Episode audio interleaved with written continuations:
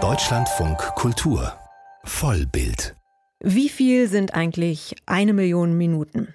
Es sind 694 Tage und damit knapp zwei Jahre. Das erfahren wir im Kinofilm Eine Million Minuten, der jetzt bei uns im Kino läuft.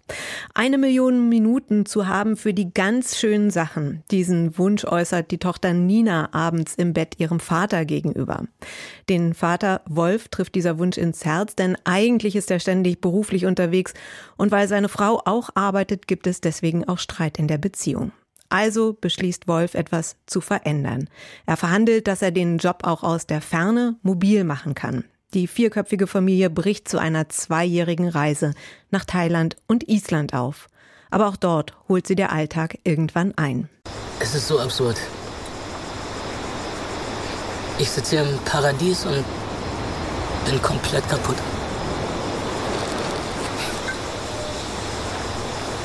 Das macht alles keinen Sinn.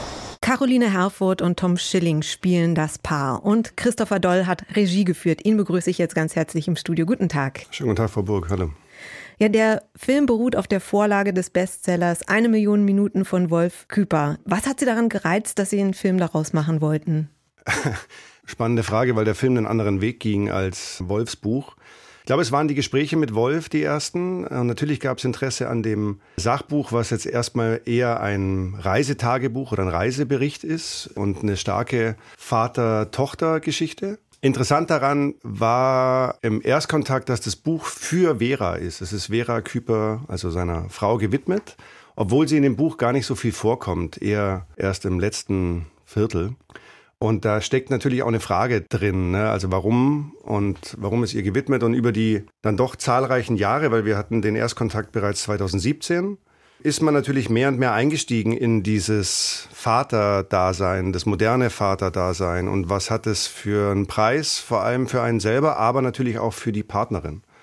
Und da das ein Konflikt ist, der in meinen Augen vermutlich auf sehr, sehr viele Familien zutrifft, fand ich es interessant, das ein wenig erforschen zu dürfen und auch die Dramaturgie des Drehbuchs danach auszulegen. Also jetzt im Film geht es sehr viel mehr um die Paarbeziehung mhm. auch. Es ist so, dass Vera und Wolf ja eigentlich sich ganz gut verstehen. Aber es gibt Probleme, weil Vera das Gefühl hat, die Kindererziehung bleibt an ihr hängen, obwohl sie auch arbeitet. Im Prinzip also eigentlich ein größeres gesellschaftliches Thema, oder? Die Vereinbarkeit von Familie und Beruf.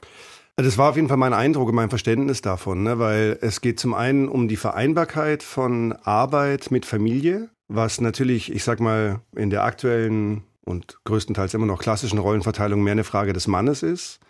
Gleichzeitig geht es aber natürlich um die Perspektive der Vera Küper, stellvertretend für vermutlich viele Frauen, dass man die Verantwortung hat für die Kindeserziehung und für den Haushalt und den Alltag mit denen. Und wenn man dann selber noch einen Job machen kann, möchte oder muss, wird es ganz schön knapp. Und dieser, ich sag mal, Mental Load der alleinigen Verantwortung zu Hause für zwei Kinder, der ist, glaube ich, in jeder Familie da und schon sehr groß.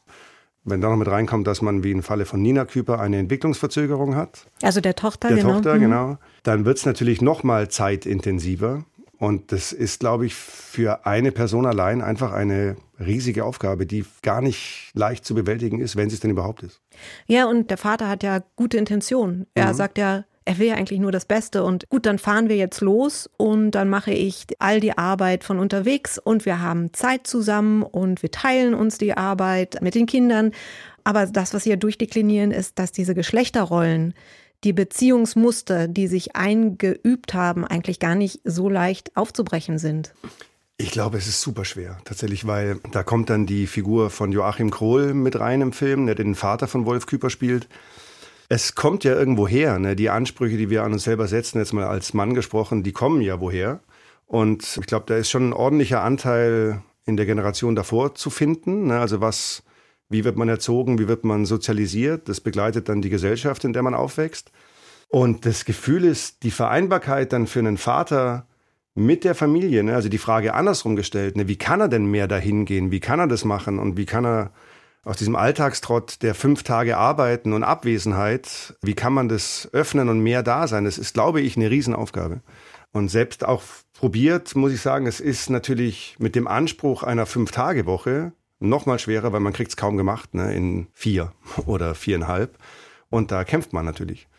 Sie erzählen dann im Film ja über diese Kämpfe und wie die Familie dann irgendwie ja auch wieder zueinander findet. Die Familie hatte beschlossen, den ersten Teil dieser zwei Jahre nach Thailand zu fahren und mhm. dann nach Island. Das heißt, Sie sind auch mit dem gesamten Team dann nach Thailand und Island gefahren. Wie verändert das die Arbeit, wenn man quasi selber so eine Filmfamilie bildet? Also ich finde durchweg positiv. Ne? Die Frage war tatsächlich bei uns, wie viele können wir denn mitnehmen aus dem Team? Und da gibt es produktionstechnisch ganz verschiedene Ansätze. Ne? Manche Produktionen nehmen nur die Head-Offs mit und manche auch nur die, ich sage jetzt mal, unmittelbarsten, wie Kamera oder Szenenbild oder Maske. Ganz viele nehmen aber, versuchen mehr mitzunehmen und da haben wir uns so ein bisschen eingereiht. Wir haben tatsächlich versucht, auch von der Drehcrew Leute mitzunehmen, weil wir ja schon sehr großen Wert auf diese Vertrautheit legen. Ich glaube, die Vertrautheit, die erspart viel Reibungsverluste. Ne? Und natürlich hat man, ich sag mal, auch in einem exotischen, fernen Land die Möglichkeit, in seinem Rhythmus arbeiten zu können, ohne den logischerweise den Locals vorzugeben, aber man ist in seiner Umgebung. Und wir haben das deshalb gemacht, weil wir dachten, wir machen dadurch eine knappere Vorbereitungszeit in den Ländern, weil wir haben das Team um dieser knapperen Zeit begegnen zu können. Und am Ende waren es bei uns 23, die die ganze Reise gemacht haben. Äh, und das sind eigentlich, würde man sagen, zu viele. Aber am Ende war es vermutlich dann doch fast noch auch monetär sinnhafter, weil man, wie gesagt, die Vorbereitungszeit in den Ländern verknappt hat. Aber man hatte das Vertrauensgefühl, was, glaube ich, auch für die Kinder, die dabei waren, total wertvoll war, weil die hatten Bezugspunkte im Team, neben mir und Caroline und Tom, natürlich auch von der Maske über die Aufnahmeleitung, übers Kostüm, die sie bereits aus Berlin kannten. Und das war eine Verbindung, die natürlich durch die Reise auch nochmal enger und vertrauter wurde. 23 Menschen bei wie vielen Tagen dann letztendlich, die Sie unterwegs waren? Wir hatten 39 Drehtage. Das heißt, wir hatten tatsächlich für jedes Land genau ein Drittel. Waren 13 Tage in Berlin, waren 13 äh, Tage in Thailand verteilt auf Koh Phrantong und Ao Nang und waren 13 Tage im Umland von Reykjavik in Island. Sie haben eben auch von diesen ganzen produktionstechnischen Hürden oder Herausforderungen geredet. Sie kennen sich damit selber gut aus, weil Sie auch sehr viel produziert haben. Sie haben aber auch sehr viel Erfahrung als Regieassistent gesammelt bei Regisseuren wie Hans-Christian Schmid, Caroline Link, Roland Emmerich. Das hier ist Ihr Regiedebüt. So viel Erfahrung, wie Sie auch gesammelt haben, wie anders ist es dann doch in den Regiestuhl zu wechseln? Was waren die Herausforderungen? Also ja, tatsächlich gibt es Erfahrung in der Begleitung von diesen Regisseurinnen und Regisseuren. Umso verwunderlicher vermutlich war es doch noch mal eine größere Überraschung, als ich antizipiert habe, muss ich sagen. Einfach weil die Tatsache, dass man jetzt die Verantwortung hat für den Inhalt und nicht nur für den Drehtag und die Logistik und die Zeit, sondern für den Inhalt, der ja auch rausgeht, das war ein ganz schöner Erfahrungsprozess, ein wertvoller Erfahrungsprozess und führt vermutlich dazu, dass ich versuche noch näher und noch milder im Umgang zu sein mit der Regieposition, weil es ist eine inhaltliche Verantwortung zu übernehmen, ist eine großartige Aufgabe, die aber Mut braucht. Und das hat mich tatsächlich im total Positiven nochmal, ich sag mal, geprägt. Sie arbeiten ja dann auch natürlich mit den anderen Gewerken zusammen. Wenn man jetzt in Thailand dreht, das ist ja so ein Urlaubsparadies, wo ganz viele Menschen sofort Bilder im Kopf haben. Island natürlich auch, mhm. anders, andere Bilder. Wie haben Sie denn an dem Look gearbeitet, den Sie haben wollten? Es sind ja schon dann auch die Strandbilder, aber wie viel Urlaubsparadies sollte sich auch in den Bildern äh, niederschlagen? Also natürlich hat es eine große Rolle gespielt, ne, auch in der Auswahl der Motive, dass man sagt, okay, wie weit kann man sein und wie Postkarten idyllisch, aber gleichzeitig, wie sehr kann man es auch brechen, ne, weil es ging jetzt nicht nur um den schönen Ort und die schöne Umgebung, sondern gerade in Thailand ging es ja noch sehr um die Familie. Da haben wir auch wenig Interaktion mit thailändischen Mitspielerinnen oder Mitspielern. Es geht sehr um die Familie und eben diese Sozialisationsfrage von Wolf. In Island hingegen machen wir diesen Bereich mehr auf und es gibt so eine Community, die quasi einladend ist. Will darauf hinaus, dass wir in Thailand natürlich die Umgebung ich sage jetzt mal, noch mal mehr gebraucht haben als in Island, weil in Island kommt die Wärme eigentlich aus den Leuten, die wir dort treffen. Und in Thailand braucht man im Prinzip die angenehme Umgebung von außen, damit Wolf, also Toms Figur, in diesen Konflikt kommen kann, dass er eben im Paradies nicht wegkommt vom Telefon und von der Arbeit, also sprich von der Sozialisation.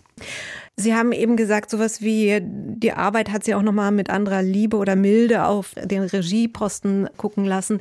Sie haben ja auch nochmal sich einer anderen Herausforderung gestellt, denn Ihre Hauptfigur ist ja gleichzeitig auch im realen Leben Ihre Ehefrau Caroline Herfurth, eine natürlich renommierte Schauspielerin, aber sie hat ja selber auch schon Regie geführt. Gerade für Sie als einen, für den das dann ein Debüt war, Regie zu führen, stelle ich mir jetzt auch gar nicht nur einfach vor. Ja, ist interessant. Ich habe davon gehört. so, also ich kann da gar nichts reintun, was in diese Richtung zieht, weil wir in den letzten zehn Jahren haben wir vier Filme gemeinsam gemacht oder viereinhalb eigentlich mit Carolines Kurzfilm. Also Sie dann als Produzent? Genau, ne? genau. ich als mhm. Produzent. Und den Kurzfilm, den habe ich im Prinzip damals in Anführungsstrichen nur organisiert. Da war ich noch Regieassistent. Und als Produzent eben vier Filme. Und auch davor, ne, in der Zeit, als ich noch Regieassistent war, hatten wir öfter das Glück, miteinander arbeiten zu dürfen. Das ging natürlich beim Winter ein Jahr weiter. Aber dann auch bei Wir sind die Nacht oder bei Rico Oscar und die Tieferschatten waren wir zusammen an den Sets und ich glaube, das, das hat bei der Arbeit immer so gut funktioniert, weil wir einen ähnlichen Anspruch haben an die Räume, also insbesondere Schutzräume, die jede und jeder von uns braucht. Ne, man braucht einen gewissen Raum, der erstmal noch gar nicht vollgeworfen wird mit Meinungen, sondern erstmal nur da so ist und den füllt dann Regie und Schauspiel aus. Ne? Und da hatten wir ein, ähnlichen, ein ähnliches Verständnis. Ich habe versucht, das zu organisieren so und dann konnte die jeweilige Regie und Caroline und andere Spielerinnen und Spieler das füllen. Und darüber haben wir gemerkt, dass wir offensichtlich auch diese Auseinandersetzung auf der Arbeitsebene gut führen können, auch entkoppelt von dem Privaten. Mhm. Und von daher war es ehrlich gesagt also ein totaler Zugewinn und eine ganz starke Säule, weil ich wusste, Caroline kennt mich natürlich auch. Und da gibt es dann gar nicht so eine große Notwendigkeit mehr für Weißabgleich von Sprache, ne, weil sie weiß, wie ich es meine. Und man muss sich ja manchmal ranrobben, weil man sagt etwas und Person 1 versteht es so, Person 7 so und man hat es aber so gemeint. Und das ist gar nicht so einfach, dann gerade wenn Zeitdruck und Einwirkungen von außen dazukommen, dass man das auch so klar formuliert bekommt, finde ich. Und das war natürlich mit Caroline dann schon gelöst. Das Ergebnis, das kann man jetzt im Kino sehen. Eine Million Minuten heißt der Film und ich habe darüber gesprochen mit dem Regisseur und Produzenten Christopher Doll. Vielen Dank für Ihren Besuch. Herzlichen Dank fürs Haben. Dankeschön, Frau Buck.